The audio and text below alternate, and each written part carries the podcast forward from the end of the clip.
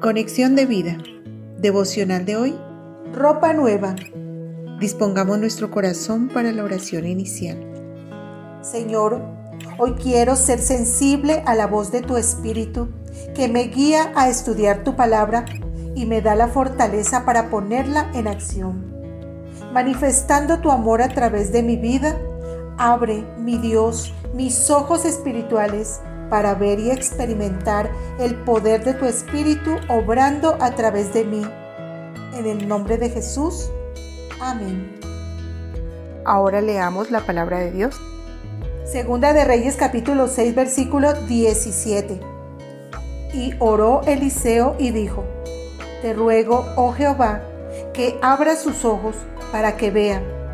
Entonces Jehová abrió los ojos del criado y miró y he aquí que el monte estaba lleno de gente de a caballo y de carros de fuego alrededor de Eliseo. La reflexión de hoy nos dice, en el presente, ahora que el Espíritu ha llegado a nosotros por medio de la confianza en Cristo, Él es quien nos ayuda a navegar por el mundo espiritual, nos protege del mal y nos guía. Un ejemplo es cuando navegamos en el mar en un barco de vela, pues necesitamos de las corrientes de aire, de su fuerza impulsora para avanzar, de un timón que modifique la dirección de las velas para direccionar la ruta y de una brújula para orientarnos. Haciendo un paralelo en nuestro caso, el Espíritu Santo es el viento que impulsa las velas de nuestra vida actuando en nosotros conforme a la palabra de Dios para direccionar el rumbo y cumplir su voluntad. Entonces, el Espíritu Santo es la clave de la vida cristiana y mora ahora en nosotros gracias a la fe en Jesús. Juan 14, 17, Primera de Corintios 3, 16, Segunda de Timoteo 1, 14. Sin embargo, muchas veces ignoramos al Espíritu Santo, no lo escuchamos o somos insensibles a su voz. Entonces, ¿cómo podemos ser sensibles al Espíritu Santo y a su voz? La respuesta correcta es por medio de la fe y la oración o la oración hecha con fe. Porque por la fe andamos, no por vista. Segunda de Corintios 5:17 como nos muestra el pasaje de hoy, donde Eliseo clama y Dios abre los ojos espirituales del siervo para ver la protección y poder de Dios actuando a favor de los suyos.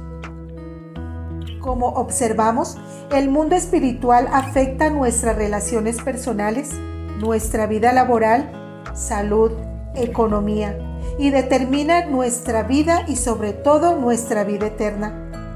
Cuando oramos, estamos colocando en acción fuerzas espirituales que obran sobre las circunstancias del mundo visible. El Espíritu Santo es la promesa de Dios para acompañarnos en nuestra vida diaria y para tener acceso directo al mundo espiritual y para adorar a Dios en la forma correcta.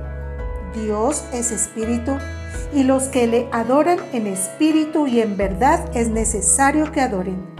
Juan 4, 23 al 24. Así que este conocimiento determina nuestro grado y forma de adoración a Dios.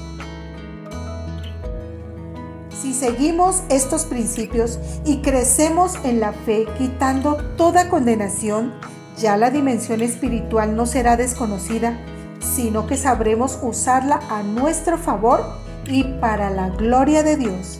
Hebreos 5:14.